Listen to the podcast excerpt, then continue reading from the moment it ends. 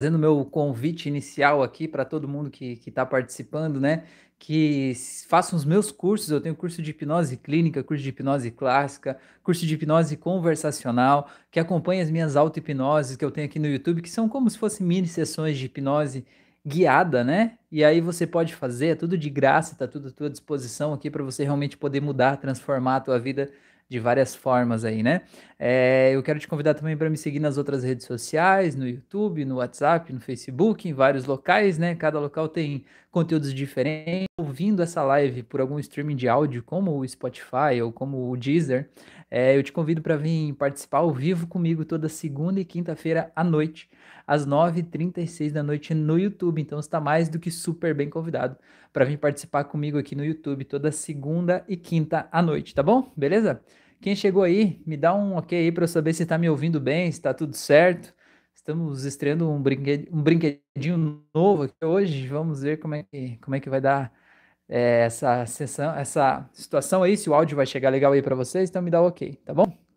Clayton tá aí, boa noite, Rafael, abraço, valeu, a Thelma tá aí, boa noite, meu querido, seja bem-vinda, Thelma.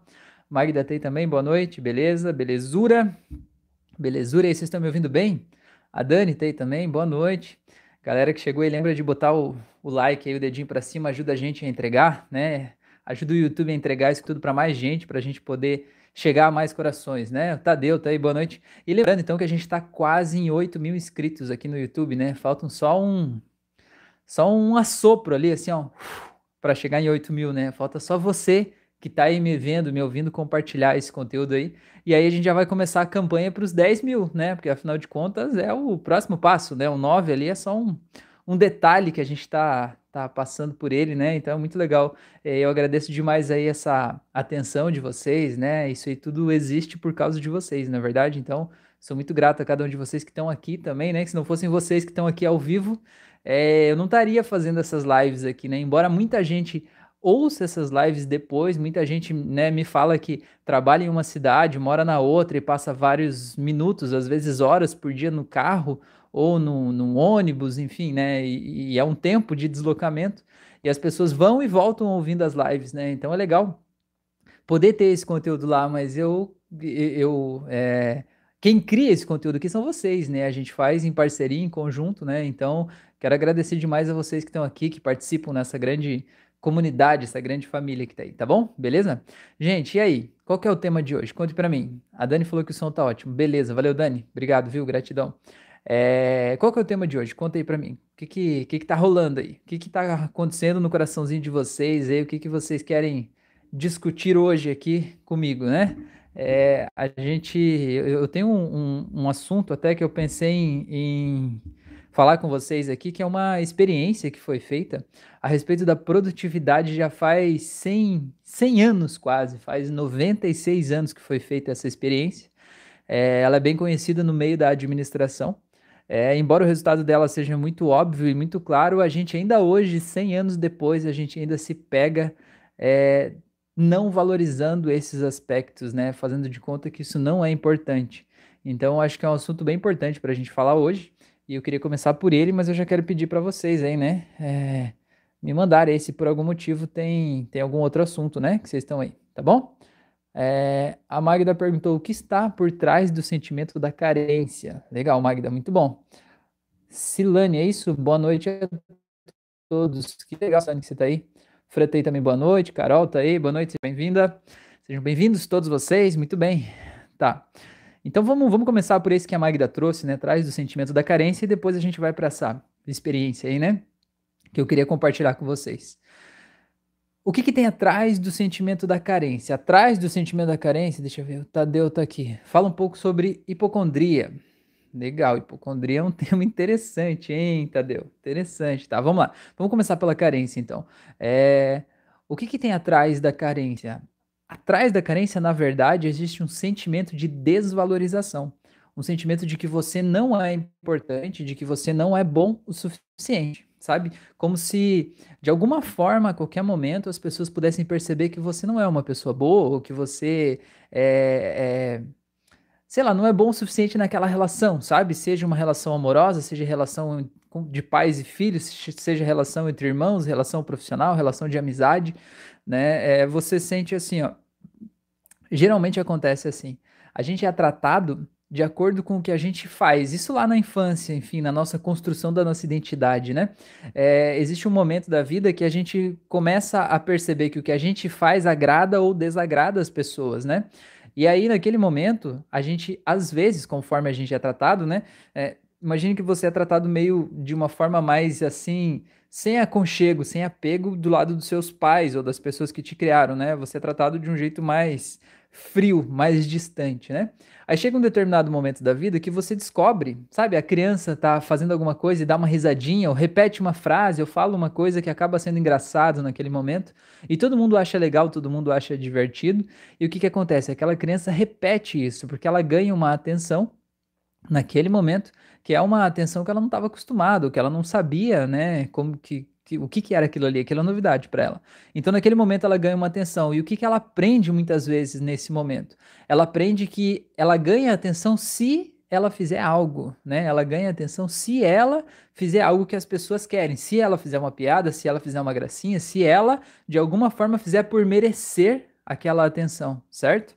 É, então, o que, que acontece? O sentimento da carência, muitas vezes, ele surge daí quando a gente acha é, que a gente é insuficiente, que a gente é incapaz e que a gente não é bom o suficiente, sabe por quê? Porque você sente que as pessoas só vão te amar, que as pessoas só vão gostar de você se você puder entregar algo para elas. Se você puder fazer algo que elas queiram, como no caso da criança sorrindo lá, ou fazendo uma piadinha, ou fazendo algo engraçado que os pais vão sorrir.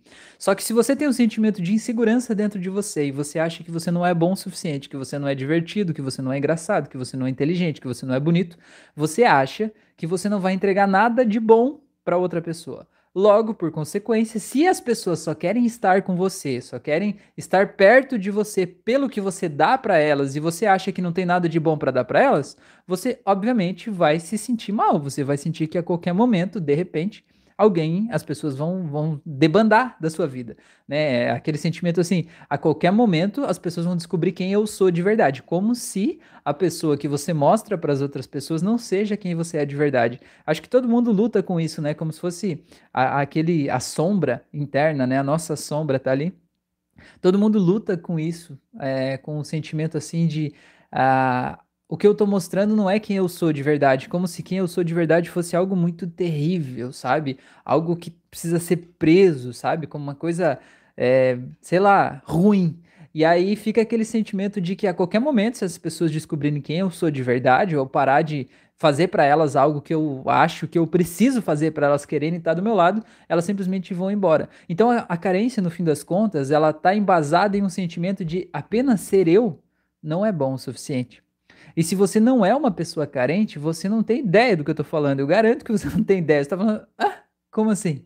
Porque é, a pessoa carente, ela acredita que as pessoas gostam dela a partir do que ela faz, a partir do bem que ela faz para outra pessoa, né? Então ela sempre de alguma forma vai querer estar tá junto, vai querer agradar, vai querer dar presente, vai querer de alguma forma conquistar a atenção das outras pessoas para ela. E quando ela sente que ela não pode, digamos assim, ela não tem o que dar, para ganhar aquela atenção, ela sente que não vai ganhar atenção e vai perder as pessoas. E aí ela se mergulha naquele sentimento, né, de um mundo terrível em que essa pessoa pode ficar sozinha, pode ser abandonada a qualquer momento, mas é apenas um estado interno, né, não é a verdade em si, tá bom?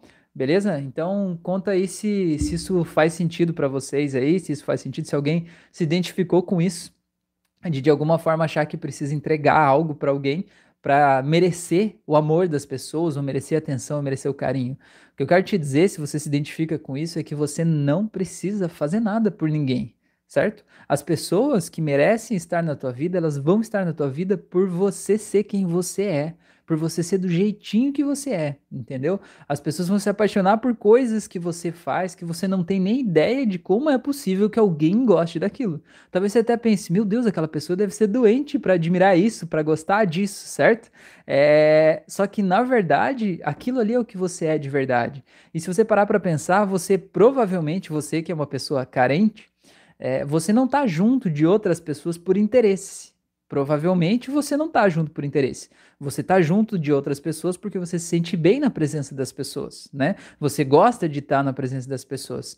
E então, se você entende que você não está com as pessoas pelo que elas fazem por você, mas sim pelo que elas são, Você entende que você também não precisa fazer algo para que outras pessoas queiram estar com você. Apenas ser você. Que a tua essência, a tua assinatura energética, ser quem você é, já é bom o suficiente, já ajuda as pessoas, entendeu? Então, se isso serve para o outro, para aquela pessoa que você gosta de estar junto, é, ela simplesmente ser ela, ela não precisa. Você não vai deixar de gostar da pessoa se ela deixar de fazer alguma coisa por, por você, não é verdade? Então, se isso serve para ela, serve para você também. Então, vamos inverter esses papéis aí e bora, bora lá, bora para frente, tá bom?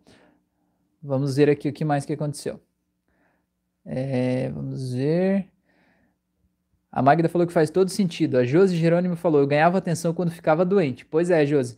Então, Josi, é... e hoje você tem algum tipo de problema ligado à doença ou em momentos em talvez que você fica muito triste, muito deprimida ou muito sozinha, é... de alguma forma é, aparecem mais doenças, e isso eu quero dizer o seguinte, né, não me entendo errado, é, porque quando a gente fala isso, quem não entende pode achar que ah, a pessoa está inventando uma doença, a pessoa está inventando uma dor só para chamar atenção, é, mas a pessoa não está inventando, a pessoa que sente aquilo ali sente de verdade, sabe? Sente de verdade. É, acontece muito em casos de dores crônicas, por exemplo, quem tem algum tipo de dor crônica, é, me fugiu o nome daquela doença agora que dá muita dor nas pessoas, dor no corpo inteiro. Bom, enfim, dores crônicas. É, geralmente é o caso de uma pessoa que ela está se sentindo sozinha e que de alguma forma aquela dor traz uma atenção para ela, né? Então, por exemplo, eu sigo um médico que chama o Dr. Flávio, Flávio Grisbowski, é quase meu parente, né? Vielewski Grisbowski. É, e aí ele é médico, ortopedista e trabalha com hipnose no controle da dor, certo? Ele até tem um curso sobre hipnose para controle da dor. E aí ele conta, né, que o perfil médio, o perfil, assim, o, o, o cidadão, né, a pessoa, o paciente dele, de 80% a 90% dos pacientes dele tem o mesmo perfil. E aquele perfil é uma mulher acima dos 40, 50 anos, que já teve uma vida, digamos, uma família, filhos, enfim, né, um, um relacionamento, e naquele momento da vida ali, ela não tem mais aquilo. Ou os filhos cresceram e saíram de casa, ou o relacionamento terminou, ou alguma coisa que aquela pessoa está sentindo sozinha. E de alguma forma, aquela dor ela a dor dói de verdade. A dor não é brincadeira, a dor dói de verdade, né? Só que aquela dor faz com que ela ganhe atenção, certo? É, quando ela tem uma crise lá, os filhos vão visitar ela. Quando ela tem é, um problema que ela tá com, se sentindo muito mal, recebe mais atenção do marido, o marido trata com carinho em vez de tratar com agressividade, violência. Então a gente ganha algo com, aquele, com aquela dor, com aquele sentimento, é um ganho secundário, né? É, e isso é um aprendizado que a gente tem. Então, isso que, que, que foi falado aqui agora é, é um negócio muito. Ah, a Natasha falou fibromialgia, exatamente isso aí, fibromialgia. É, então, isso é uma coisa muito importante, a gente perceber esses padrões dentro da gente enquanto é tempo, entendeu? Por exemplo, no caso você que falou assim, eu percebo que quando eu tô doente eu ganho atenção, que é uma vantagem estar doente, é um baita padrão que você tem que perceber e tem que desconstruir ele dentro de você, porque senão daqui a pouco você vai estar tá doente só para chamar atenção. Não do tipo, ah, eu quero ficar doente para chamar atenção. Não! Você vai estar doente. E o grande objetivo biológico daquilo ali, né, é fazer com que as pessoas estejam perto de você. Trazer a tua família de volta, talvez, né? Então, esse é um ponto muito importante da gente observar, né? E a gente poder mudar isso aí. Muito bom, legal. Natasha falou, boa noite, seja bem-vinda, valeu. A Thelma falou, fala um pouco daqueles que não sabem quem são. Os que estão perdidos, sem rumo, sem direção, sem objetivo, que não sabem aonde quer chegar, que se sentem vegetando nesse mundo. Thelma, eu já te, já te pedi pra você mandar mensagem lá, menina. Qual que é o teu Instagram? Deixa eu anotar aqui. Escreve para mim o teu Instagram pra eu te mandar uma mensagem. Eu tô esperando tua mensagem já faz uns dois meses. Você não me mandou ainda, hein? Vou te cobrar, vou te cobrar. Vou de noite aí, né? Nos seus sonhos vou te cobrar. Me manda o teu Instagram, escreve aqui, manda para alguém aí pra gente poder trocar uma ideia, pra gente conversar, tá bom? Mas essa pergunta da Thelma é uma pergunta muito importante, né? Quantas pessoas estão sem rumo, sem objetivo? Quantas pessoas tiveram sonhos que não deram certo? Quantas pessoas fizeram planos que simplesmente não se concretizaram? Ou se concretizaram em um determinado período de tempo e veio um vendaval e destruiu tudo aquilo ali, né? Jogou tudo por água abaixo, não é verdade? É, quantas vidas que saíram do trilho, que saíram dos eixos.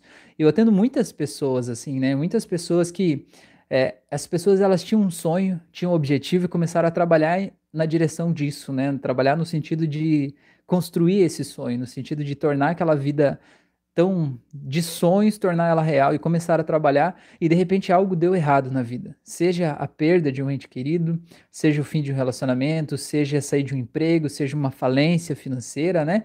E o que, que eu percebo muitas vezes? Essas pessoas, depois de um grande baque, né, um negócio tão, tão pesado, tão forte, é como se o teu trem tivesse em cima de um trilho, né, o trem da tua vida, e aquele trem de repente descarrilhou, né, saiu do trilho. E não dá mais para levar o trem de volta para aquele trilho. E a gente passa a viver a vida assim como a Thelma usou o termo, vegetando. Como se estivesse apenas esperando, né? Se alimentando e a vida meio sem sentido. Né? Eu me alimento, eu durmo, vou no banheiro, mas eu não tenho porquê. Eu não tenho por que fazer o que eu faço, eu não tenho onde ir. E aí a gente olha para aquele nosso trem descarrilado lá e olha assim, o trilho está aqui, mas está tão tão longe, é impossível trazer esse trem de volta para aquele trilho. Não dá mais, não tem como, é impossível, sabe? Às vezes aquele trilho ele estava ligado, sei lá, uma profissão que não deu mais certo, ligado a um relacionamento com uma pessoa que simplesmente não tem mais como seguir em frente, né? É, ligado, sei lá, à perda de alguém, né? Seja de um pai, de um filho, alguém que não dá mais para ir colocar aquele trem lá. Então, o que, que a gente precisa? O primeiro passo, o primeiro passo que eu acho que é o mais doloroso e mais difícil, e tem gente que leva anos para dar esse passo, e tem gente que às vezes não dá esse passo, mas é o passo mais difícil que precisa ser dado, é o passo de aceitar que esse trem não vai mais estar lá naquele trilho.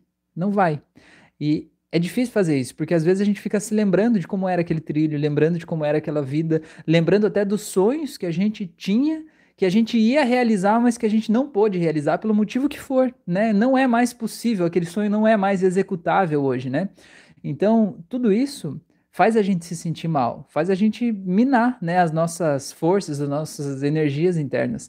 Até porque eu sempre digo assim, a nossa energia para fazer alguma coisa, ela tá ligada à nossa capacidade de acreditar que aquela coisa que a gente está fazendo vai dar certo e que aquele resultado vai ser positivo.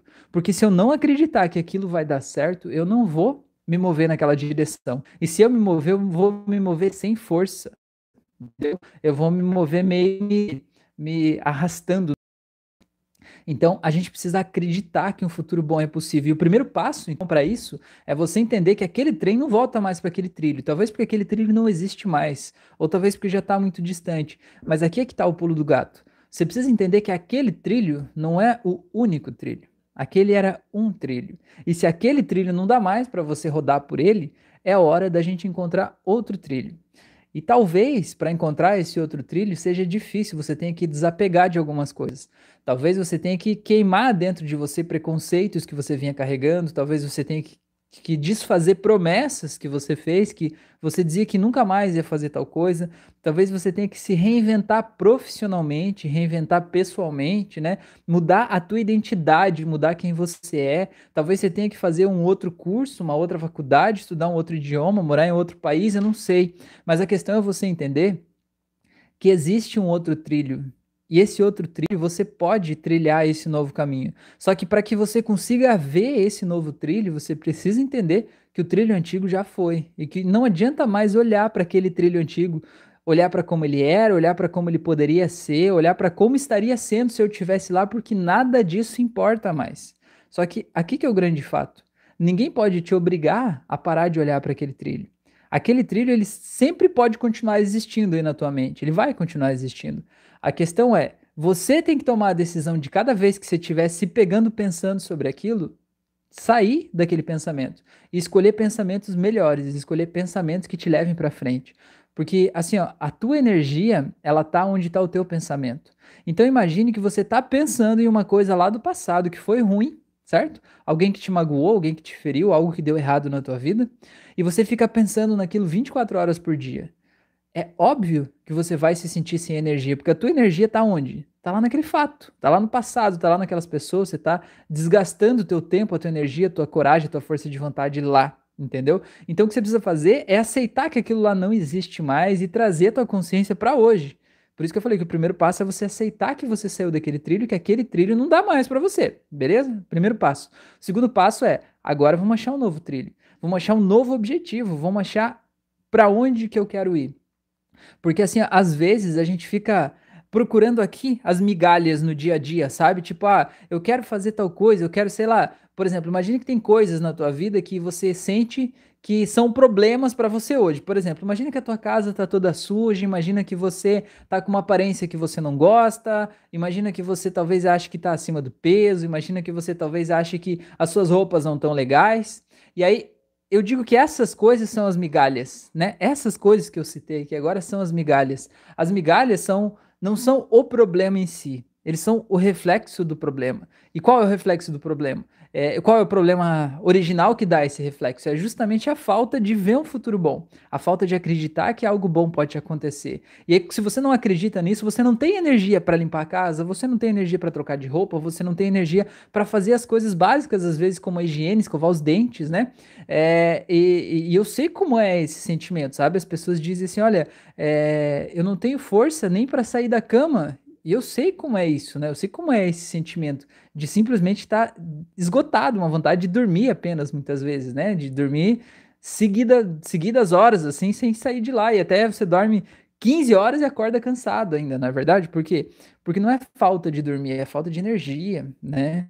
É, então você precisa acreditar que algo bom é possível, porque quando você acredita que algo bom é possível, você e quando você se coloca a caminho, essas migalhazinhas pelo caminho, elas simplesmente desaparecem. Elas desaparecem, porque quando você disser, não, eu vou fazer tal coisa, eu quero ser tal coisa, eu acho que esse novo trilho que vai me levar para esse futuro aqui, ó, é o meu. Esse futuro eu quero para mim. Quando você decide isso, cara, a sujeira da tua casa não é um problema, a aparência do teu corpo não é um problema, a roupa que você está usando não é um problema, o teu relacionamento não é um problema, nada mais é um problema porque você está motivado de dentro para fora, entendeu? Então não perca tempo olhando para as migalhas, olhando aqui em volta e pensando, nossa, eu sou um fracasso porque eu não limpo a casa, eu sou um fracasso porque eu não escovo os dentes, eu sou um fracasso porque eu não faço tal coisa. Você não é um fracasso. Você sofreu alguma coisa muito ruim lá no passado e eu sinto muito por isso. Mas a gente não pode voltar lá e evitar que isso aconteça.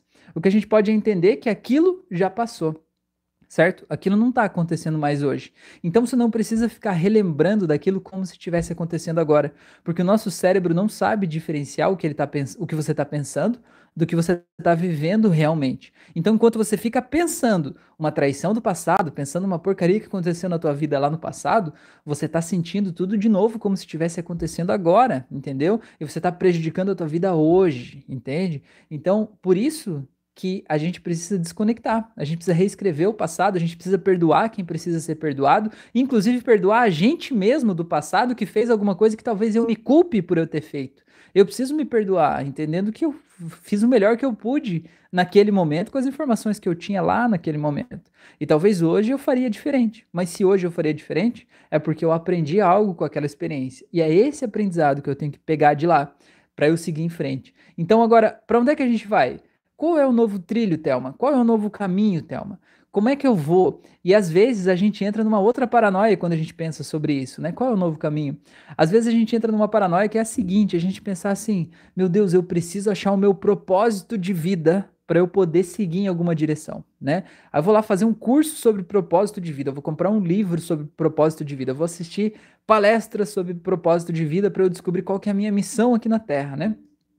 Aí você espera, talvez, que em algum processo, né, ou que um milagre aconteça, ou que Deus, Jesus Cristo, desça do céu, eh, vestido num manto colorido, né, e diga assim: "Oh, meu filho, seu propósito é este".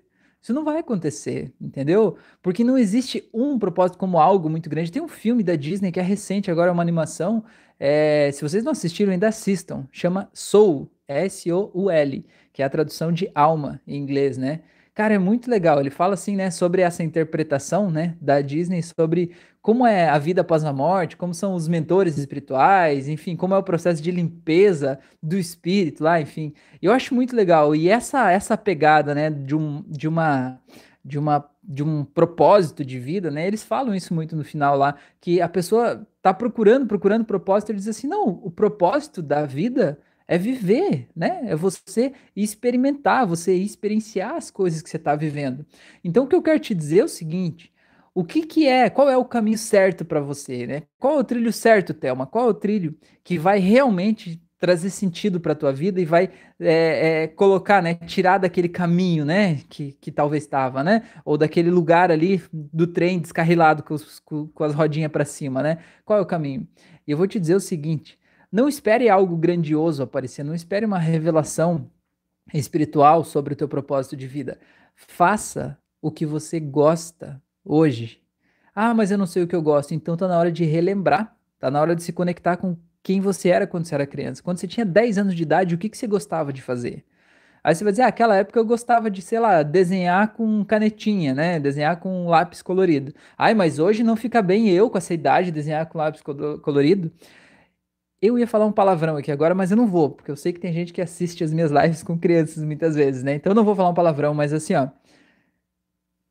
Não tem problema.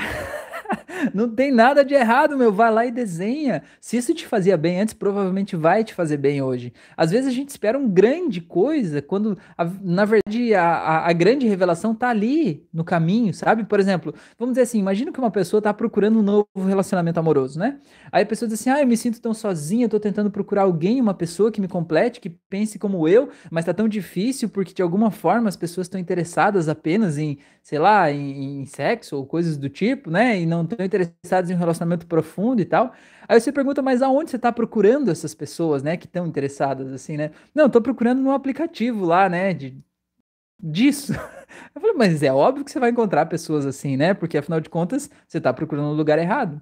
Então, mas o que eu quero dizer com você fazer que você, algo que você gosta? Imagine, por exemplo, que você gosta muito de animais, né? Você gosta muito de cachorros, gatos. Então, por exemplo, é, vou dar um exemplo besta, né? Imagina que você vai ser voluntário e uma ONG de gatos e cachorros aí na tua cidade.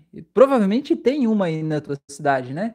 Imagina a tua felicidade em poder estar todos os dias lá, cercado de cachorros e gatos, se isso é o que te faz feliz. Sentindo que a tua vida é maior do que você mesmo, porque você tem um propósito maior, você não está ali só por você, você está ajudando aqueles animais, aquelas pessoas, está ajudando a tornar o mundo um lugar melhor porque você existe e está fazendo o que você faz, entendeu? E ali, naquele lugar, existe uma probabilidade muito maior de você encontrar uma pessoa que pense como você, que pelo menos ame os animais tanto quanto você, do que num outro aplicativo qualquer, que alguém falou qualquer coisa e escreveu lá. Entende o que eu quero dizer? Então, se você pensar assim, se você pensar no caminho, numa linha reta, ah, eu quero encontrar um novo relacionamento. Tá, então eu vou lá ser voluntário em uma ONG. É óbvio que não faz sentido. Eu vou ser voluntário em uma ONG para eu encontrar o amor da minha vida? Não, não faz sentido. Mas se você parar de procurar o que você acha que você está procurando e passar a fazer o que te faz bem, passar a fazer o que você gosta, o que traz alegria para o teu coração, as outras coisas se arrumam no caminho. Entendeu? Faz sentido isso para vocês? Não conta aqui para mim. É, eu vejo eu vejo muito isso. Então, se você está sentindo que a tua vida está sem sentido, então vai fazer o que você gosta e vai relembrar o que você gosta, mesmo que seja coisa pequena, mesmo que seja comer um sorvete, tomar um banho de chuva, sair à noite olhar as estrelas, sabe? É, fazer uma aula de dança, de balé, de música, eu não sei. Eu tenho certeza que alguma coisa você gosta. E se hoje você está com dificuldade de encontrar o que você gosta de fazer, é porque você vem de um processo de autoanulação muito grande. Você foi se deixando de lado durante muito tempo, durante muitos anos, como se você não fosse importante. Como se, é, a tua opinião não valesse nada, como se você tivesse talvez não está atrapalhando ninguém. Ninguém, ninguém teu mundo, você é a pessoa mais importante do mundo. Não existe ninguém mais importante do que você no teu mundo. E você precisa ter a clareza disso e perceber o quanto você é especial. Tá bom? Então deixa eu ver o que, vocês falaram aqui para não, não perder aqui a não perder a linha aqui. Tá, vamos lá. É, a Magda falou: pensa na mala que está tirando das minhas costas. Legal. A Carol falou: primeira auto-hipnose que fiz na vida foi a sua para carência. Que legal. E que legal que você está aqui, né? Muito bom. A Magda falou da fibromialgia, a Dani também falou, valeu. Ah, a Dani tá aí, que bom, Dani, seja bem-vinda. Josi falou também fibromialgia, legal. Orra, todo mundo falou fibromialgia aquela hora, hein? Eu vou, vou esquecer de mais coisa aqui, só para vocês movimentar o chat aí, muito bom. Adriana, boa noite. Alessandro, boa noite. Matias falou, depois que comecei a praticar auto-hipnose, parei com três medicações tatuadas, deve ter ido meio, meio por engano ali, né? Tomava três medicações. Não vou nem falar aqui porque não é o caso, mas que bom que você conseguiu. Uma coisa que é importante, ah, controladas, é isso aí. Eu achei estranho com as medicações tatuadas lá, mas o corretor é complicado, né? Então, Matias, uma coisa que eu acho que é importante eu dizer aqui, né, já que você tocou nesse assunto, É muito comum dentro de um processo de autoconhecimento, de um processo de terapia, um processo de hipnose, a pessoa ela realmente sentir que não precisa mais dos medicamentos que ela está tomando, medicamentos controlados, né, receitados por um psiquiatra.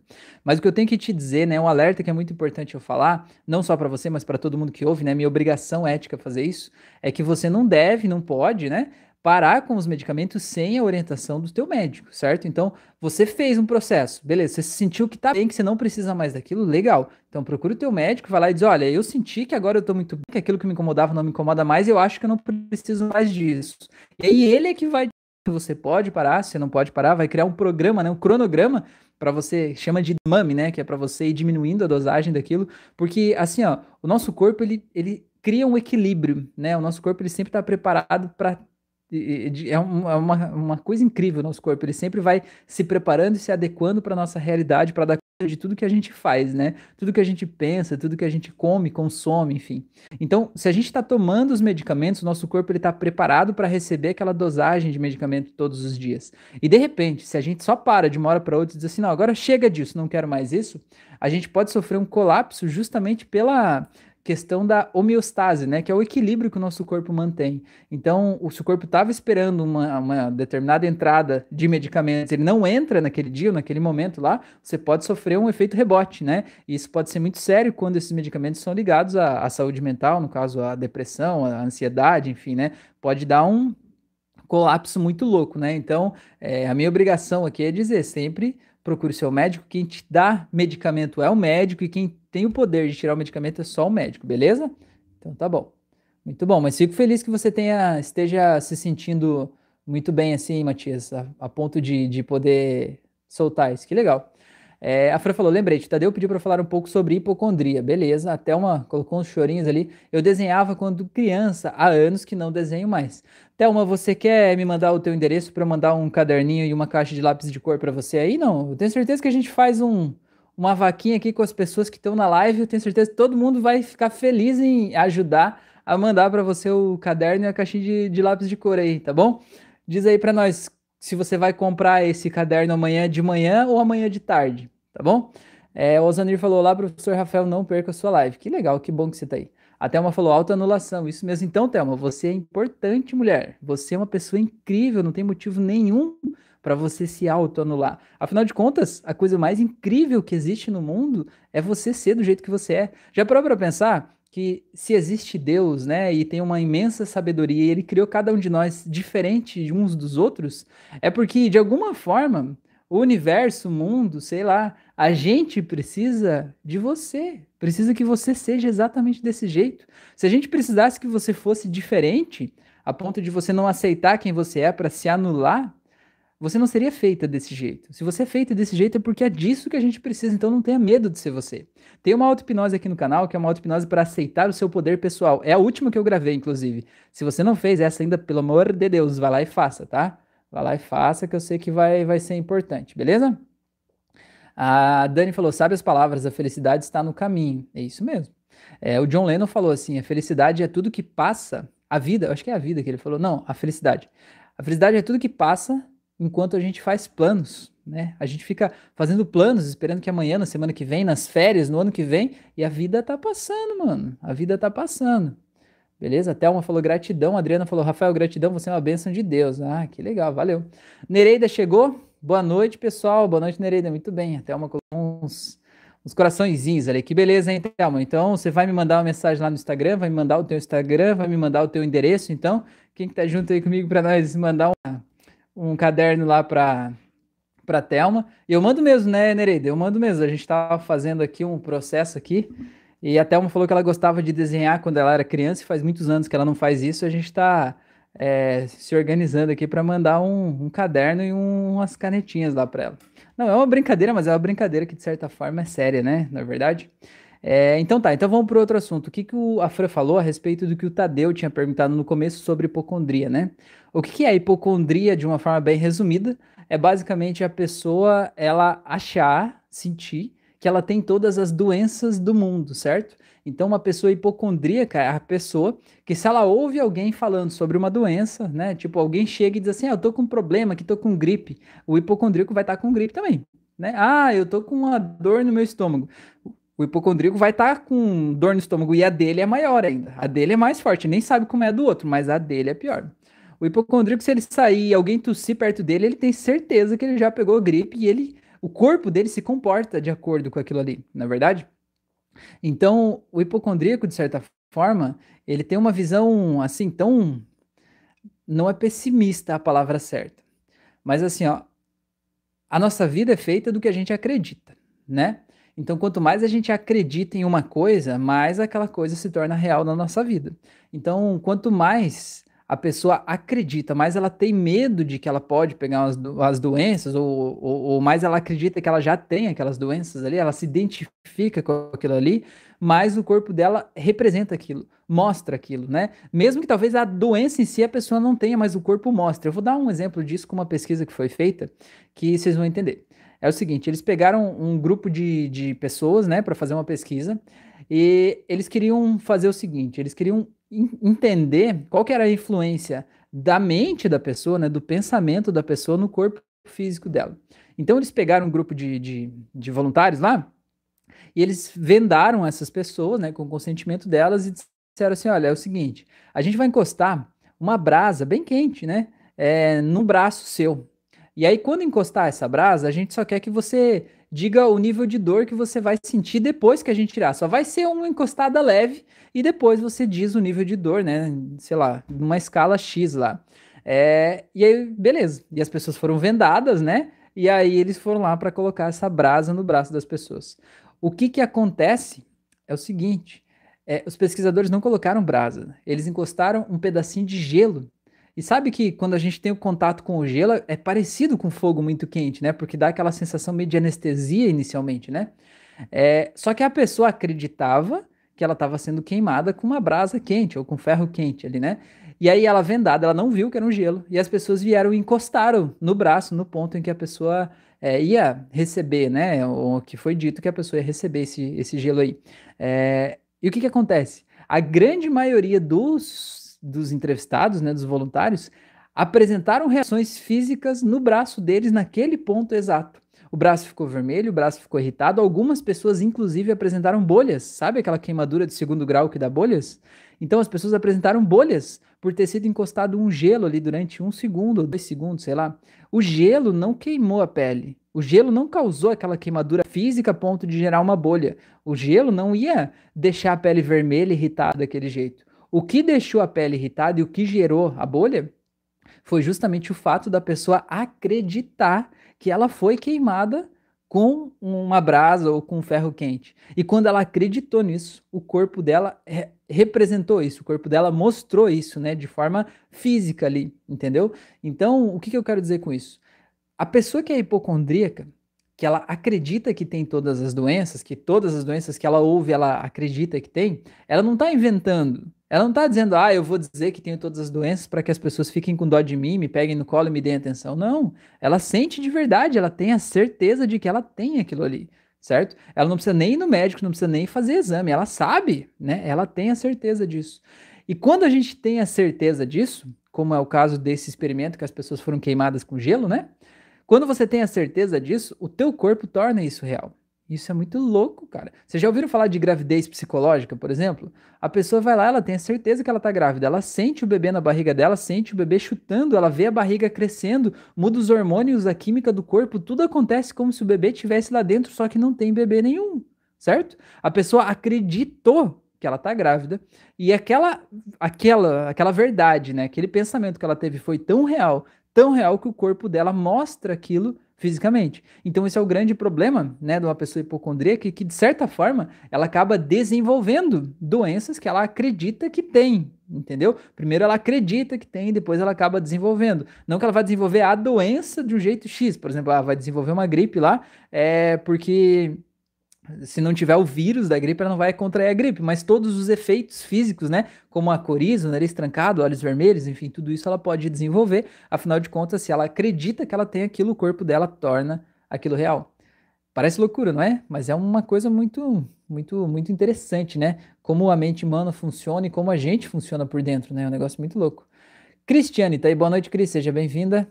Felipe falou: Rafael, boa noite. Eu, quando usava alucinógenos, costumava usar subliminal messages, sei, para forçar uma mudança em mim, pois sou resistente. As mensagens funcionam mesmo ou é noia minha?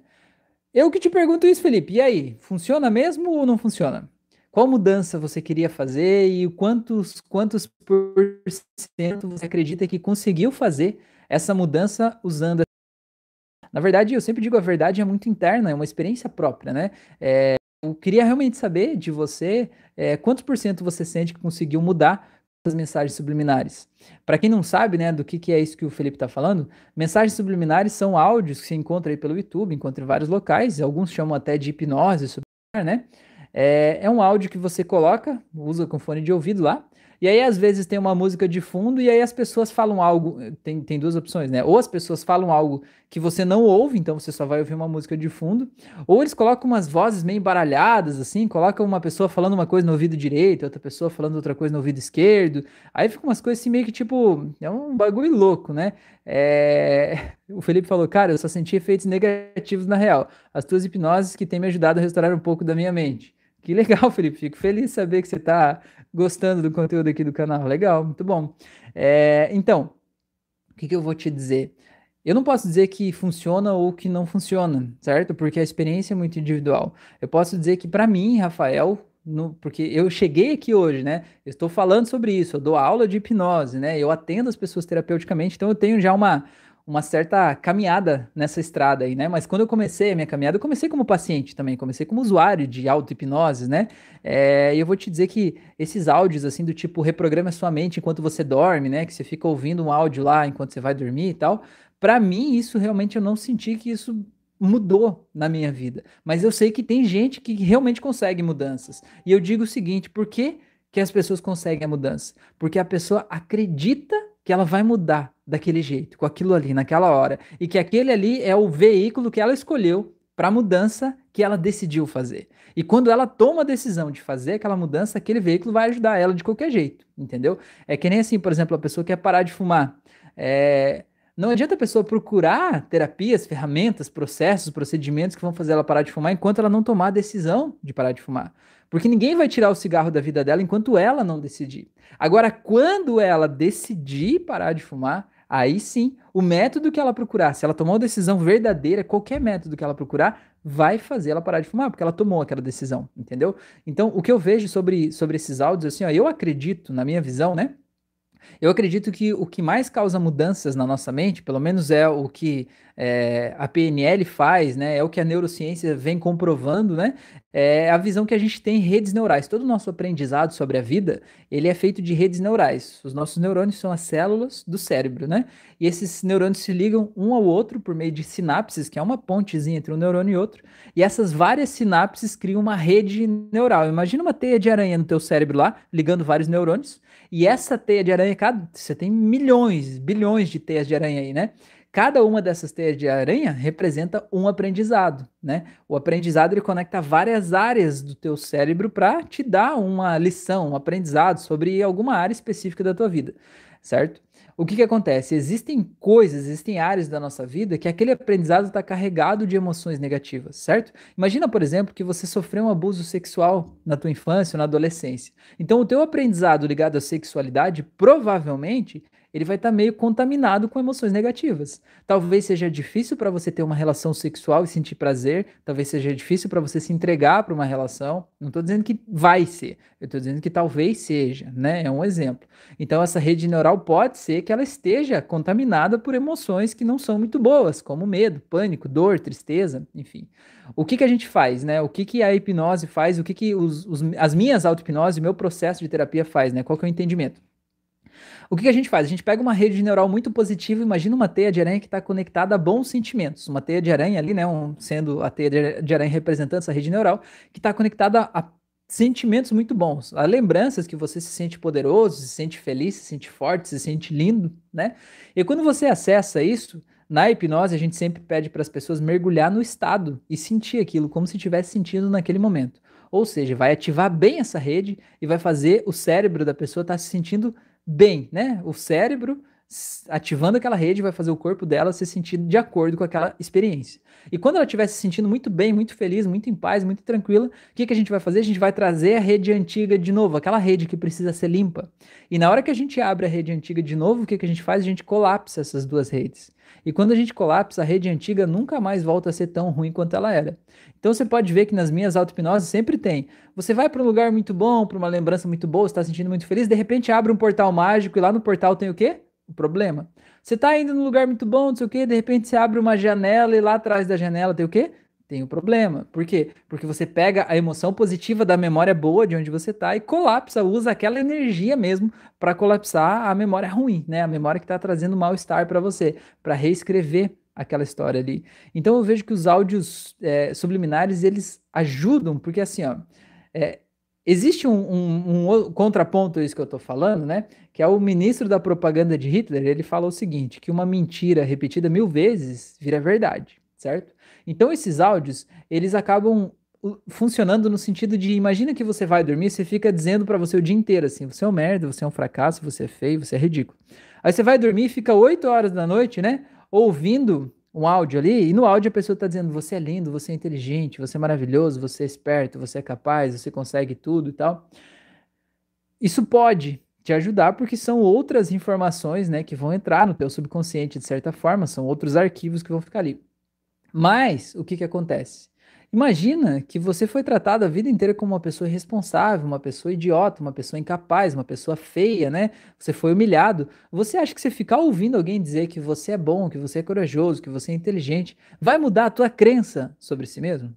Eu não acredito que isso seja capaz, né? Eu acredito que a gente precisa olhar, né? Usar o que dói na gente como fio condutor para o nosso autoconhecimento, entender por que, que eu acho que eu sou incapaz. E a partir disso, a gente mergulhar, né, dentro da gente mesmo e ir desbravando, desamarrando esses nós, assim, soltando isso, para a gente se conhecer, entender o que motiva a gente a fazer o que a gente faz, o que motiva a gente a não fazer o que a gente não faz também, né?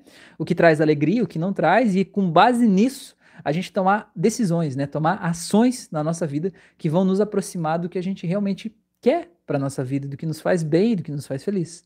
Então, acho que é mais ou menos, mais ou menos por aí. Então, isso faz sentido aí, não? Conta aí, Felipe. Conta aí se isso de alguma forma faz sentido na tua experiência, beleza?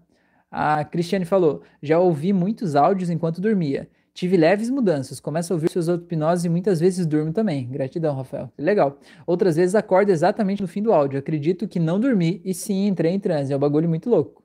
Pois é, é um bagulho muito louco mesmo. As pessoas já aproveitando aqui, né? É, tem gente que pergunta assim, Rafael, se eu ouvir a tua auto-hipnose dormindo, tem problema? Eu digo assim, olha, problema não tem, né? Não tem problema, não vai dar nada errado em você, né? Não vai, não vai ter um problema. Mas se você puder fazer ela acordado, você vai ter efeitos mais importantes, você vai ter efeitos mais fortes. Por quê? Porque a hipnose, na minha visão de hipnose, a hipnose é uma coisa ativa, é uma coisa que depende de você, entende? Não é alguém que vai mudar a tua vida. É você que muda a sua vida a partir da ajuda de alguém, certo? Então, você que precisa tomar ação, você é que precisa mudar as coisas. Então, a hipnose vai propondo mudanças, mas é você que tem que seguir. Se você estiver dormindo, estiver inconsciente, você não vai seguir aquelas imagens mentais. Pode ser que tenha transformações? Pode, pode ser, com toda certeza. Mas se você seguir as imagens mentais, acessar a emoção intensamente e colapsar aquelas redes, quanto mais intensamente você acessa a emoção, mais você colapsa aquelas redes, né? E mais você se sente melhor, mais aquele problema deixa de ter significado ou importância para você tá bom? Eu acho que isso é, é, é, a questão importante, né? Saber que o problema ou a memória ruim, ela não deixa de existir, mas ela deixa de doer, entendeu? E esse que é o, o grande lance da parada. O Felipe falou, na minha família tem três pessoas é, sou muito sensível, então já não dá para imaginar o caso. É triste ter uma família tóxica. Ah, provavelmente era tóxica que você ia falar ali em cima, né? Porque aqui embaixo, né? É, e quem é mais sensível, né, Felipe, é quem, dó, quem sente mais, né? É, é, quem é mais sensível é onde dói mais, na é verdade. O Felipe falou, faz sim. Eu meio que tenho um bloqueio e acredito em tudo negativo que me dizem. Daí acho que as mensagens fizeram mal. Por isso, pois que eu discordei de tudo positivo que ela disse. Pois é, então, é, você provavelmente deve ser uma pessoa que tem dificuldade em receber elogio. Se eu disser assim, pô, Felipe, você é um cara muito inteligente, talvez você vai ficar com o pé atrás, vai pensar assim, será que esse cara tá me zoando? Será que ele tá tirando sarro de mim? Né? Será que você vai dizer assim, Tem alguma coisa errada aí? Ou você vai receber aquele elogio e vai ver, né, como um valor que eu percebi em você, que talvez você não tenha percebido ainda, né? É, e, e, o que que o que que acontece, né? O que que acontece? A gente acredita somente no que está na nossa cabeça. A PNL fala, né, que a gente cria um mapa de mundo que está aqui na nossa cabeça, o jeito que a gente aprendeu a olhar para o mundo, e todas as vezes que a gente olha para o mundo aqui fora, a gente confronta o que a gente está vendo aqui do mundo aqui fora, o que a gente está ouvindo, o que a gente está sentindo, a gente confronta com esse mapinha que está na nossa cabeça, que não é a verdade, não é a verdade, é apenas uma interpretação do mundo, dentro de milhões de interpretações possíveis, você criou uma a partir das experiências que você viveu até aqui, guardou na tua cabeça e decidiu que isso é a verdade. A partir de então, tudo que você vê do mundo aqui fora, você vai confrontar isso que você está vendo aqui fora com o que está na tua cabeça. E vai passar por três filtros, segundo a PNL, que é o filtro da omissão, da distorção e da generalização. Ou seja, tudo que vem do mundo lá de fora, você vai omitir o que não faz sentido para você. Por exemplo, imagine que você acredita que você não é uma pessoa inteligente e eu digo, pô, você é um cara inteligente. Você vai omitir o que eu falei, você não vai nem lembrar que eu falei isso para você, né? Como se eu não tivesse dito. Se você não omitir, você vai distorcer. Você vai dizer, é, ele falou que eu sou inteligente, mas ele deu um sorrisinho sarcástico meio de lado, então ele tá com certeza estava debochando de mim. Ou seja, você está distorcendo o fato. E o terceiro filtro é o da generalização. É quando acontece uma coisa que de alguma forma vai de encontro, né, ao que você realmente pensa sobre o mundo, né? É de acordo com aquele teu mundo interno. Aí você generaliza. Então, por exemplo, imagine que alguém em algum momento vai lá e te xinga de burro, né? A pessoa te fechou no trânsito e diz assim: "Oh, você é burro". Você vai dizer: "Viu? Eu sou burro mesmo". Tá vendo? Olha aí o exemplo, ó. Eu sou burro mesmo. Ou você faz uma coisa que dá errado, aí você se xinga de burro viu? Eu sou burro mesmo, não tem jeito. Não adianta, eu não tenho jeito, eu sou isso. Então você está generalizando. Então, quando você ouve áudios seminários, muitas vezes o que as pessoas estão falando lá está passando por esses três filtros. E às vezes esses três filtros não estão deixando você receber aquela mensagem. Então você precisa entender o porquê disso e precisa mudar a tua história certo? Eu digo, a nossa vida tem a qualidade das histórias que a gente conta sobre a gente mesmo. Então, passado, toda a dor, sofrimento de viver numa família tóxica e tudo isso, passou, certo? Ah, você ainda pode estar em uma família tóxica, mas hoje você não é mais a criança que você era. Hoje você não está mais sofrendo do mesmo jeito que você sofria antes. Tem outros sofrimentos, certo? Mas aquela criança lá você já não é mais. Agora talvez você já seja um adulto. Talvez você já tenha, um, já possa ter a possibilidade de ter uma abordagem diferente em relação a tudo isso, né? E talvez o que te mantenha aí preso seja o que você acha que deve, o que você acha que precisa, certo? E talvez se você mudar o jeito que você olha sobre si mesmo, mudar a tua identidade, né? É, o jeito que você se vê, você vai mudar a relação com essas pessoas. Porque as pessoas tóxicas, elas só são tóxicas porque as outras pessoas permitem. E eu não estou aqui dizendo de novo que os culpados são inocentes. Eu não estou dizendo, justificando que, ah, então se a pessoa é tóxica, a culpa é tua. Eu não estou dizendo isso. Eu estou querendo dizer o seguinte: imagina que se aí na tua família existe uma pessoa, uma pessoa qualquer do mundo, fora, né? Um, sei lá, um lutador de boxe, alguém assim fora daí, um monge tibetano, né? O Dalai Lama, sei lá. Se existe uma pessoa no mundo que poderia viver aí na tua casa, com a tua família e não seria atingido negativamente pelo que as pessoas fazem, pela toxicidade dos outros, quer dizer que existe um caminho, existe um jeito, certo? E se você não é como aquela pessoa, certo? Se você não está agindo como aquela pessoa, que é a pessoa que não seria afetada por isso aí, é porque tem algo no teu comportamento que está incentivando o comportamento do outro, entendeu? Então isso que eu chamo de chamar responsabilidade pra gente. Porque enquanto a gente põe a culpa no outro, o culpado é o outro. Se o outro nunca mudar, eu nunca vou mudar também, né? E às vezes a vida traz pra gente as pessoas que a gente precisa para curar a nossa história, para curar quem a gente é, para olhar para as nossas sombras, não é verdade? É, e sobre isso também, mais um ponto que eu quero fazer aqui antes de fechar esse aspecto aí, Felipe, é o seguinte: eu tenho, cada vez mais eu tenho essa percepção que em cada geração de cada família, tem uma pessoa que é a pessoa disruptiva. Eu não sei se vocês já se deram conta disso, mas isso para mim fica cada vez mais claro, sabe? Tem uma família, aí tá todo mundo de acordo com tudo, mas tem uma pessoa, aquela pessoa é a ovelha negra da família, não é? É a pessoa que não concorda, a pessoa que é chata, a pessoa que é do contra, a pessoa que tem problema, a pessoa que não se encaixa, a pessoa que desrespeita os outros, sempre tem alguém que é o ruim, que é o errado da família, não é verdade? É... E cada geração tem um. É, e o que eu vejo é que muitas vezes a gente, porque eu me identifico com essa pessoa, né? Tamo junto, mano. Se esse é o teu caso, tamo junto. É, essa pessoa é a única pessoa que tem o poder de quebrar aqueles padrões familiares. É essa pessoa que vai quebrar aqueles padrões. E não adianta você querer mudar as pessoas que vieram antes de você. Você precisa mudar você, entendeu? Porque quando você muda você, as outras pessoas que convivem com você, elas vão mudar também naturalmente. Elas simplesmente vão perceber que aquele comportamento não, tra não traz mais o resultado que trazia antes. Então elas simplesmente vão parar de fazer aquilo, porque simplesmente não vale a pena entende? Não vale a pena continuar fazendo algo que não traz o resultado. Então esse que é a grande mensagem, né? Pegar isso para a gente curar a gente mesmo. E quando a gente cura a gente mesmo, a gente liberta todo mundo que vem depois da gente, né? Filhos, sobrinhos, todo mundo de alguma forma, né? Sai mais leve, mais livre quando a gente entende, né? Quando aquela ovelha negra ali consegue simplesmente seguir o seu caminho, tá bom? Beleza? É, deixa eu ver aqui. A Natasha falou: Rafael, se não for possível hoje, você poderia um dia dar dicas de como tirar os gatilhos que desenvolvem os vícios e as emoções negativas? Caso você já tenha feito algum vídeo sobre isso, poderia indicar? Natasha, tem aqui no, no canal do YouTube, tem uma playlist, se você procurar aqui playlist, tem uma playlist que chama Auto-Hipnoses. Clica ali naquela playlist e tem 80 e tantas lá, 86, 87 auto-hipnoses hoje. Então, faz lá, porque mais do que você entender como desfazer o gatilho, você vai desfazer o gatilho dentro da auto-hipnose, entendeu? Então, por exemplo, para o que você me falou aí, tem uma auto-hipnose que é para pensamentos intrusos, né? Tem uma outra que é para deixar de remoer pensamentos, tem uma que é para controlar o vício, tem uma que é específica para o vício em álcool. Então, vai uma, dando uma olhada lá e você vai ver nessas 80 e tantas aí, você vai ver que talvez o que você quer controlar tem uma auto-hipnose específica para aquilo, né? Não é só um pensamento em si, mas é algo. Por exemplo, vamos dar um exemplo. Eu tenho uma auto-hipnose lá que é para é, deixar de remoer pensamentos.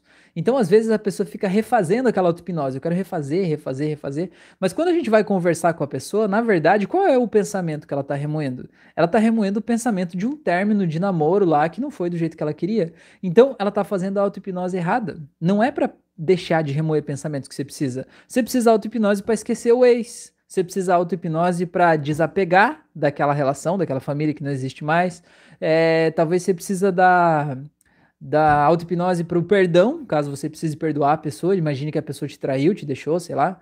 Entende o que eu quero dizer? Então, é, é, é um universo bem genérico, mas lá nas auto-hipnoses você vai conseguir dar uma navegada lá que vai, vai conseguir realmente desapegar isso e tudo. Inclusive, eu tenho o curso de hipnose clínica aqui no YouTube, que eu ensino a fazer isso de graça. Então, se você quiser fazer, bora lá, vai ser muito mais que bem-vinda, tá bom? Beleza? É, ó, o Felipe falou, eu perguntei antes, né? Elogios dá uma leve angústia em mim, viu? Olha só, beleza. A Su falou, boa, Natasha, também gostaria de saber sobre isso. Legal. O Carlos falou, Rafael, você faz sessão online?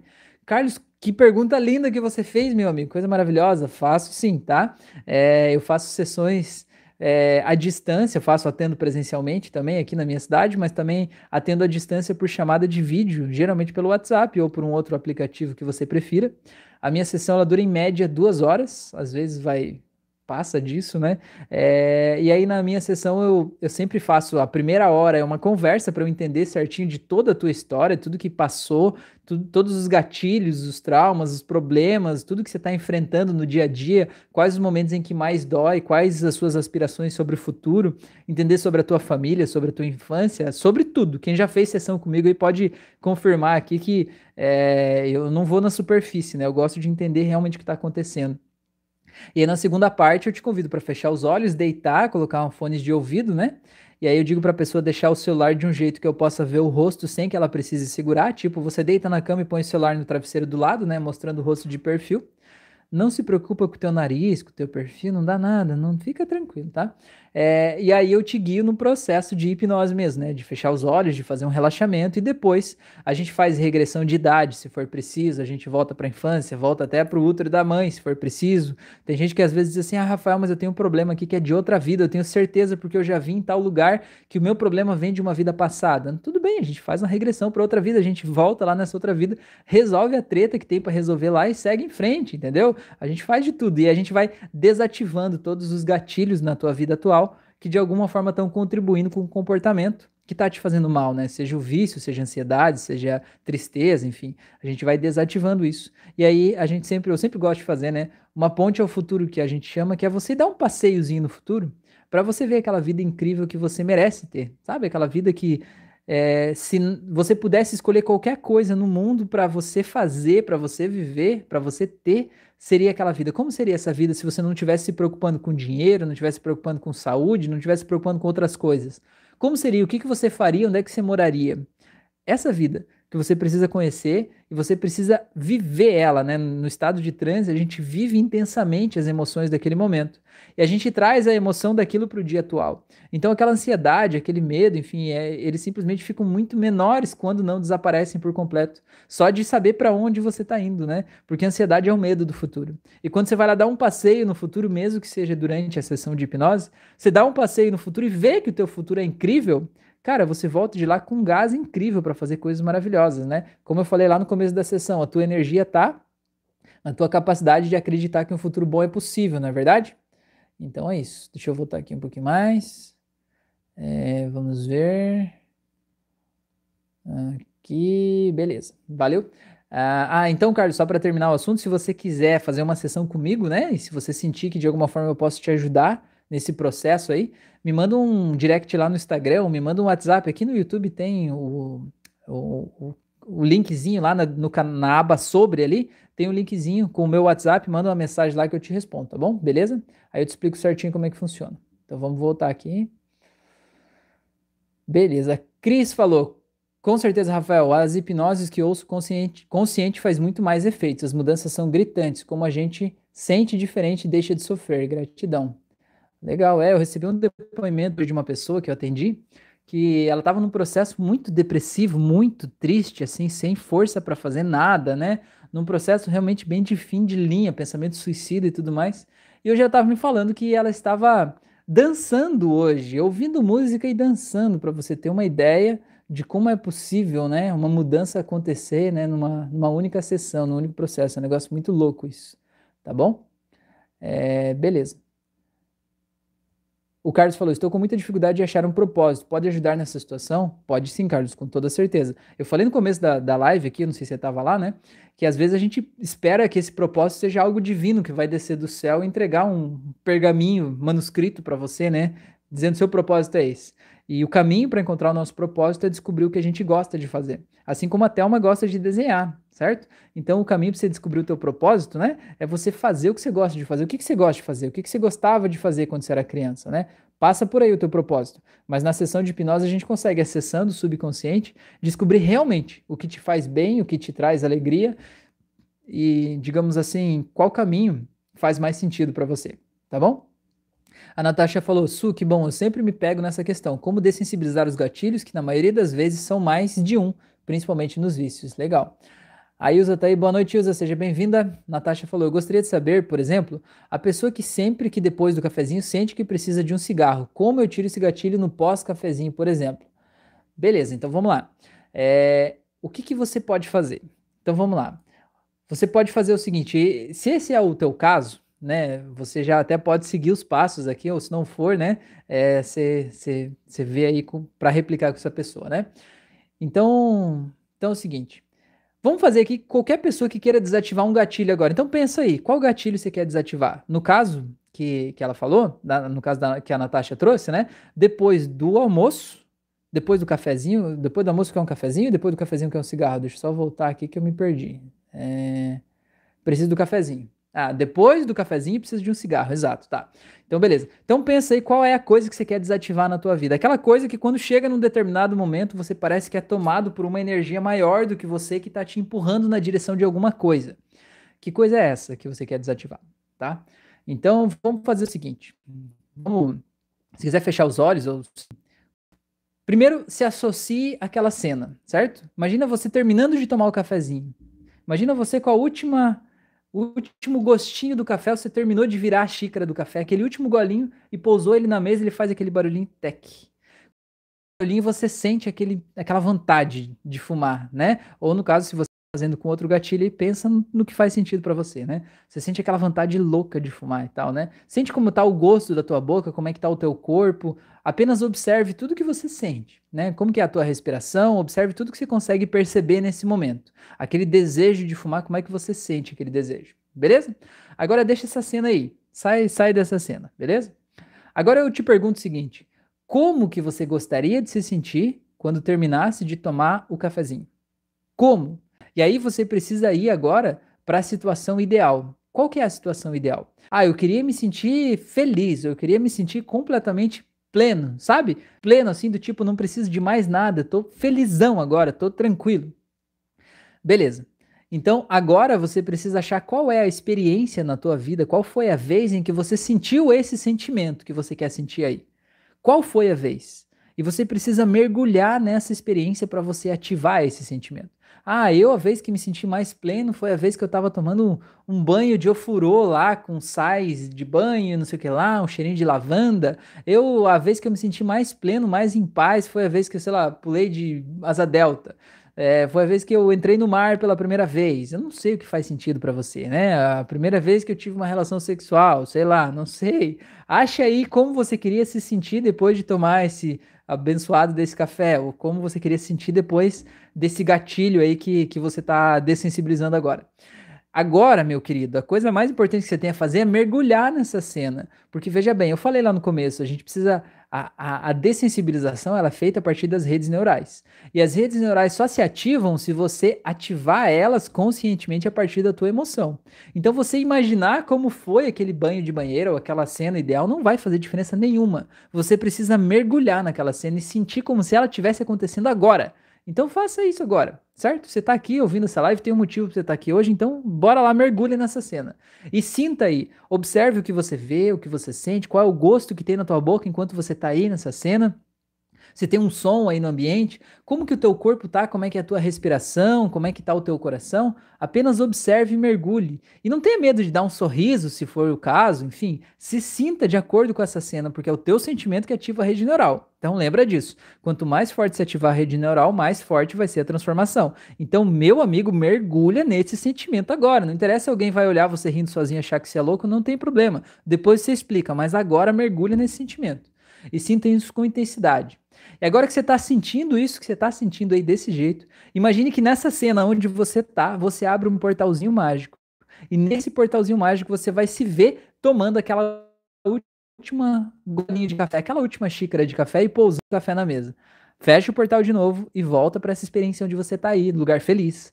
O que tem aí, que gosto que tem aí, como é que o teu corpo tá, como é que você se sente as sensações, percebe por que, que é tão bom estar tá, nessa experiência. Agora abre o portal de novo, você tomando um cafezinho, fecha de novo. E volta a sentir essa alegria, essa felicidade, essa tranquilidade. Agora abre o portal de novo, fecha de novo, abre de novo, fecha de novo, abre, fecha.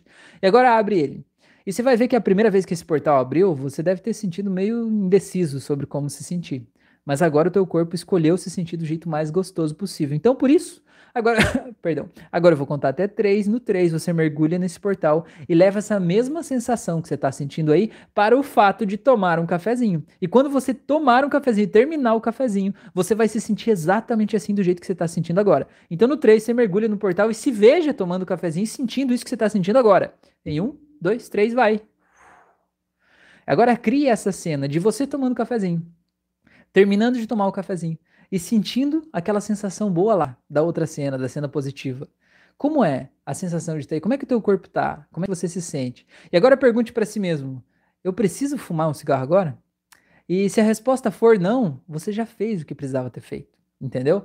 E a partir de agora você pode deixar dentro de você um comando aí de que sempre que você estiver nessa cena tomando um cafezinho em qualquer outro lugar, você imediatamente, automaticamente se veja lá naquela lembrança do passado, naquela lembrança que te faz bem. E se por algum motivo, quando você estiver lá tomando o teu cafezinho, isso é a coisa mais importante, que é o que eu digo, não é a hipnose que te muda, é você que se muda com a ajuda da hipnose. Porque isso que a gente faz aqui vai garantir que você nunca mais na tua vida vai ter o desejo de fumar um cigarro depois do café, não vai garantir, porque é, o processo de vício é um processo multifatorial, tem muitas coisas envolvidas, não é só o café. O café é um deles, talvez um dos mais fortes, mas tem outras coisas, né? Então o que, que vai acontecer? Se outra vez na tua vida você estiver tomando um cafezinho e sentir vontade de fumar quando terminar o cafezinho, isso quer dizer que o processo não deu certo? Quer dizer que não funciona para você? Quer dizer que você é fraco, que você é incapaz de causar mudanças na tua vida? Óbvio que não. Óbvio que não. Quer dizer que naquele momento tem alguma outra coisa que está interferindo ali e que está trazendo o desejo de fumar de novo. E aí o que, que você vai fazer? Você vai dizer, ah, então agora eu sou assim, vou ter que fazer um outro processo para entender? Não, agora você já sabe como é o bagulho, mano. Agora, enquanto você estiver fumando, enquanto você estiver tomando seu cafezinho lá e você percebeu que aquela vontade de fumar está crescendo, faça conscientemente o exercício de mergulhar nesse portal mágico aí, se vê lá naquela cena do dia mais feliz da tua vida, mais relaxante, essa cena positiva, e mergulhe lá mesmo. Se for preciso, feche os olhos e faz a tua viagem. Não interessa se as pessoas vão te achar estranho. Não interessa, né? Você não tá aí para agradar ninguém, certo? E você vai ver que quando você mergulha nessa cena, você ativa uma rede neural tão positiva, tão boa, tão agradável, que aquele desejo de fumar simplesmente não tá mais lá. E aí você não precisa lutar contra o desejo de fumar, você simplesmente desvia mas você tem que focar toda, toda, focar o teu desejo. Eu não quero fumar, não quero fumar, não quero fumar. Sabe o que vai acontecer? Você vai fumar. Você vai ficar louco, vai ficar com uma abstinência doida e você vai fumar. Então você e tomando novas decisões, novas atitudes e emocionais mais positivos, principalmente nos momentos em que você sentir que aquele gatilho pesou, né? que você está tentado por aquilo ali, certo? Então você tem que fazer o exercício de dentro para fora. Você que tem que fazer acontecer. Entendeu? Então me conta aí se você fez isso, se você não fez isso, se você mudou alguma coisa dentro de você, me conta aí para eu saber como é que foi, tá bom? Belezura? Me conta aí. É... Beleza. Felipe falou, Rafael, só mais uma coisa. Às vezes algo negativo faz com que eu desencadeie vários erros que se o primeiro não tivesse ocorrido eu não cometeria. Qual sessão de hipnose você recomendaria? Desculpa mandar várias perguntas. Felipe, não peça desculpa, homem do céu, pelo amor de Deus, né? Você que está fazendo o negócio acontecer aqui, na é verdade. Então, se você, aproveitando essa, esse comentário do Felipe, se você tem alguma dúvida de alguma coisa, não é feio perguntar. Feio é você ter a oportunidade de perguntar que agora talvez ajudar resolver um assunto da tua vida e escolher não fazer isso por vergonha, por medo, por sei lá. Isso é feio, né? Então pergunta, mano. Pergunta. Se eu não puder responder, eu não vou, né? É, mas a questão é, Felipe, o, o que que acontece? Acontece que provavelmente você tem uma visão muito negativa sobre si mesmo. Talvez as pessoas, você falou que as pessoas da tua família são tóxicas, né? Talvez imagine quando você era criança, teu pai, tua mãe, as pessoas próximas diziam assim: Felipe, você faz tudo errado, você não faz nada direito, você não serve para nada, tudo que você põe a mão dá errado, você só faz cagada, você né, só faz coisa errada. O que que acontece? Quando acontece alguma coisa na tua vida que você sente que deu errado, você pega a energia de tudo isso e é como se você voltasse a ser aquela criança lá, pequena, que os adultos ficavam botando dentro na tua cara dizendo que você faz tudo errado, você não faz nada certo, tudo que você põe a mão dá errado, e de alguma forma você se sente tão mal com aquilo ali, se sente tão errado, que de alguma forma você comete ações, né, pequenos movimentos que fazem você errar de novo, porque quem se sente errado faz coisas que fazem você se sentir errado. Vou dar um exemplo, tá? Para é, ilustrar esse caso. Imagina que você é, você é essa pessoa que acha que só faz cagada, né? É, antes disso, imagina que você não tem problema nenhum com isso. Você teve, teve, uma infância normal, você tem uma visão normal sobre si mesmo. É normal todo mundo achar que faz uma coisa errada ou outra de vez em quando, mas você não acha que você é a pior pessoa do mundo, né? O mais imbecil, o mais idiota, o mais atrapalhado. Você só tem uma visão, digamos, na média a respeito disso sobre você que, que acontece? Você vai na casa de uma pessoa e a pessoa vai lá te dar um copo de água para tomar, você pega o copo e toma água, não, não, tem treta, né? Você pega o copo e toma água. Agora imagina que você é essa pessoa, que você tem a certeza que você é desastrado, que você faz tudo errado, que as coisas não dão certo. Imagina que você vai na casa da pessoa e a pessoa te dá, mas em vez de ser um copo de água, ela te dá chocolate quente, sabe? Chocolate bem, com bastante chocolate, bem pretinho assim, bem tinto. E por algum motivo você tá em cima de um carpê branco, ainda bem peludinho, assim, sabe? Lá na casa da pessoa. E essa pessoa ainda te serve numa taça de cristal que fazia parte do enxoval da avó, da tataravó, que tá na família há não sei quantos anos tal. Mano, me diga como que você vai segurar essa taça? Você não vai só conseguir pegar a taça e tomar. Você vai segurar essa taça assim, ai meu Deus, que não caia isso, pelo amor de Deus, você vai fazer alguma coisa. E agora me diga, entre a pessoa que foi lá e pegou o copo e tomou, e a pessoa que está segurando uma taça assim, qual é que tem a maior probabilidade de fazer uma cagada? Então, na verdade, o que você acredita sobre si mesmo faz com que você haja de acordo com o que você está acreditando. E o jeito que você age, no caso da tremenda taça ali, é o que faz você ter os resultados. E quando o resultado diz assim, tipo, você tá tremendo, derrubou o chocolate lá no, no, no chão, por exemplo, né? O que, que você vai fazer? Você vai dizer, viu? Eu sou desastrado. Comigo tudo dá errado, eu não sirvo para nada, porque é uma crença que está dentro de você. Então o que você precisa fazer é mudar essa crença de que você é um desastrado. Porque qual que é o problema? Eu tenho certeza que você faz coisas maravilhosas, coisas que não são coisas de gente desastrada. Só que você omite essas coisas do teu registro. Você generaliza as coisas que dão errado e você distorce as coisas boas, fazendo elas não ficarem tão boas no teu registro para serem de acordo com o que você pensa sobre si mesmo. Então, a auto-hipnose que eu posso te sugerir aqui hoje é auto-hipnose para crenças, para mudar crenças. Então, pega aquela auto-hipnose lá e coloca lá, você vai ter que selecionar duas crenças, né? A inicial e a final. A crença inicial é: eu sou desastrado, eu não sirvo para nada, eu sou burro, né? Eu não consigo. Aquele estado interno de comigo não dá certo. E a crença final é: eu consigo, eu sou inteligente, eu sou habilidoso, eu consigo tudo que eu quiser, certo? Então faz aquela auto-hipnose e troca uma crença pela outra e aí na próxima live você me conta aí como é que foi essa experiência, tá bom? Belezura? Deixa eu voltar aqui. É, vamos voltar aqui. A Cris falou: já fiz sessão de hipnose com o Rafael, muito bom, recomendo, vale muito a pena. Ah, que legal, valeu. Beleza, a Ilza falou verdade, a Daniela falou super recomendo. Já fiz hipnose online e o efeito foi instantâneo. Que legal, Dani, muito bom, muito bom. Muito bem, olha essa coisa linda. Isso que é, é um negócio legal, né? Você faz um processo, processo terapêutico e você tá aqui, né? Tipo, é, eu tô aqui ao vivo, entendeu? Não, não filtro comentários. A pessoa pode vir aqui, né? Falar o que quiser. E ainda assim as pessoas fazem sessões comigo, ainda vem aqui, ainda elogiam o trabalho. Olha só, isso que é legal, né? A transparência, assim, né? É muito, muito bom isso, né? Muito bom ter esse respeito e admiração dessas pessoas incríveis aqui, tá bom? Beleza. A Su falou: Pois é, Natasha, para mim é bem difícil analisar os gatilhos. O Denis falou: é, Boa noite, Rafael. Se eu fizer esse seu curso aqui no YouTube, ainda tem direito ao certificado? Tem sim, Denis. Tem uma aula lá no final do curso que eu explico como é que você pede o certificado. Você pode fazer e aí no final você só tem que postar um vídeo lá e me mandar um e-mail pedindo certificado. Eu te mando o certificado com o maior prazer, tá bom? Ah, a Fran respondeu para ele ali, valeu, Fran, gratidão. A Daniele falou, também super recomendo as sessões com o Rafael, gratidão, ah, que legal. O Denis agradeceu, beleza. A Ilza colocou verdade. A Natasha falou: Nossa, muito bom. Seria para atendimento. Como não tenho vícios, para mim os gatilhos são difíceis de entender. Adorei a técnica, nem precisa colocar nada no lugar do cigarro. Obrigada. Beleza. É, não precisa colocar uma coisa necessariamente ali, né? Você pode colocar, mas não precisa, tá bom? É porque o vício, né? Isso que você falou já me, me traz um outro, um outro, uma outra questão, né? O vício ele tem três pilares, né? Que é o pilar físico, no caso, o fisiológico, certo? Por exemplo, o vício na nicotina. A nicotina é aquela substância química que entrou no teu corpo, certo? Ele é químico, na verdade, ele é químico, químico e fisiológico, porque ele é físico, ele está dentro do teu corpo. É, a nicotina ela causa uma reação química ali dentro, então você está quimicamente viciado. Então o pilar é o químico, o segundo é o psicológico, ou seja, o psicológico é a tua ansiedade, a tua tristeza, o que te faz ir para o vício.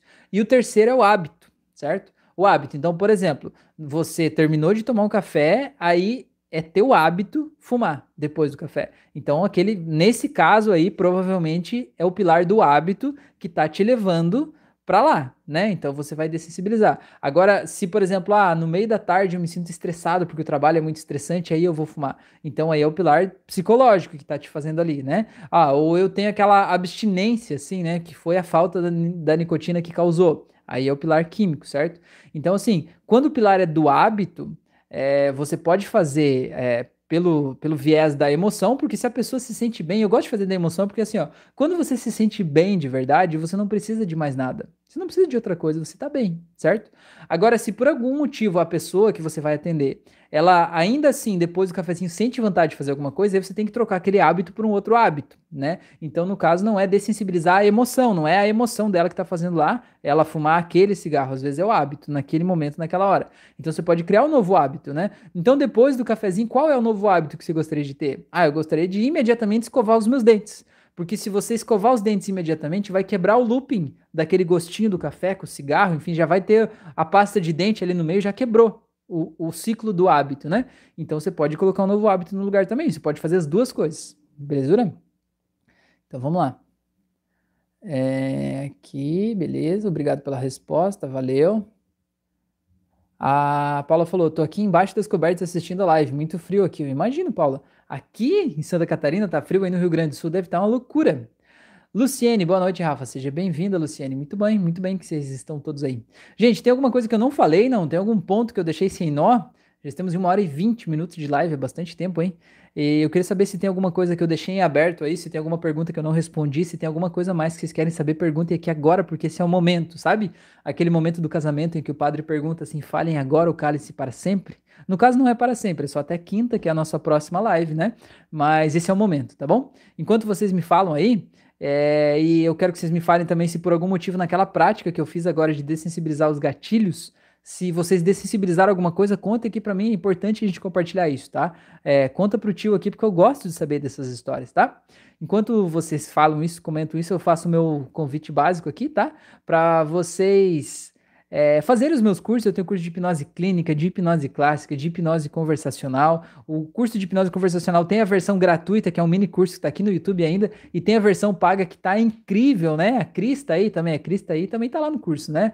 É, tá muito legal, tem muito aprendizado, muita troca. Inclusive, na quarta, agora, depois de amanhã, a gente tem uma aula exclusiva com os alunos lá do curso. Então fica aí o convite, né? Se quiser é, saber mais, mergulhar nesse mundo da hipnose conversacional, que é uma revolução aí no mundo da hipnose, está mais do que super bem convidado.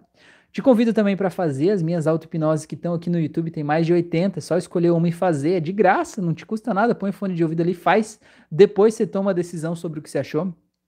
É, tem várias meditações guiadas aqui, e também se por algum motivo, né, você sentir que eu posso te ajudar no, no, teu processo de autoconhecimento, posso te ajudar no processo terapêutico, me manda uma mensagem lá que eu te explico como é que funcionam as minhas sessões de terapia online, é, como é que funciona, te explico os valores certinho, como é que é. Vai ser um prazer poder te ajudar nesse processo aí, tá bom? E me segue aí nas outras redes sociais, Instagram, YouTube, Facebook, tudo que é lugar aí. Cada lugar tem conteúdos diferentes, tá bom?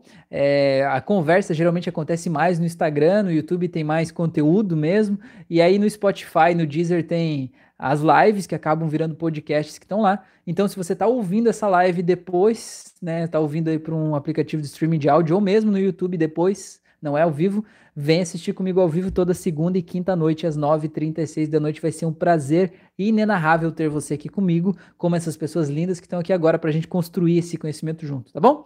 Me ajuda a compartilhar esse conteúdo, esse vídeo, compartilhar isso com o mundo, para que a gente possa atingir mais pessoas. A gente está chegando agora aos 8 mil. Se você está assistindo essa live e não está inscrito no canal ainda, pelo amor de Deus, não me faça ir aí puxar no seu pé de noite enquanto você dorme. Clica aqui no inscrever, ativa o sininho para receber as notificações, tá bom? Não vou fazer isso, fica tranquilo, tá bom? E compartilha com o mundo aí, tá bom? Beleza, pessoas lindas do meu coração? Então, deixa eu ver aqui. A Ilza falou que tá frio em Curitiba também. Coisa boa, hein? Imagino se não ia estar em Curitiba. A Magda falou: a minha vida mudou já no início da live. Muito obrigada. Que legal, hein? Muito bom. A Thelma falou só agradecimento. Thelma, você vai me mandar uma mensagem, você vai me mandar o teu Instagram, você vai me mandar teu telefone, você vai me mandar teu endereço para eu mandar o, o, caderno aí. Me manda aí, eu, eu tô precisando de informações, tá bom? Beleza? A Natasha falou: então já aproveitaria para pedir um exemplo de como colocar o novo hábito. Beleza. É, o novo hábito, você precisa perguntar para a pessoa qual é o novo hábito. Então, no caso de fumar, é o exemplo que eu te dei. Se depois do cafezinho a pessoa sente vontade de fumar, que depois do cafezinho ela tem um novo hábito, por exemplo, escovar os dentes. Porque assim que ela terminar o cafezinho, ela escovar os dentes, então ela já vai quebrar aquele ciclo. Então se diz para a pessoa fechar os olhos, imaginar que ela está tomando cafezinho e dali imediatamente ela imaginar que ela está caminhando até o banheiro escovando os dentes. E repete isso. Cafezinho, escovar os dentes, cafezinho, escovar os dentes, cafezinho, escovar os dentes, e fica repetindo isso que nem uma louca. Cafezinho, escovar os dentes, cafezinho, escovar os dentes. Aí você vai linkar essas duas coisas e a hora que a pessoa tomar o cafezinho, adivinha o que ela vai ter vontade de fazer. Mais ou menos por aí. Beleza? E lembra que é a, a repetição que faz a coisa acontecer, entendeu? A Natasha falou, ah, já li. A Cris falou, eu sim, aprendendo muito, estou refazendo já. Que legal. É, e a Thelma deu risada. A Thelma não é pra você dar risada, é pra você me mandar os dados, tá bom? Gente, gratidão por vocês estarem aqui. Se cuidem, se cubram bem de noite, tá? Não passem frio, tá bom? Grande abraço a todos vocês, uma ótima semana e até a próxima.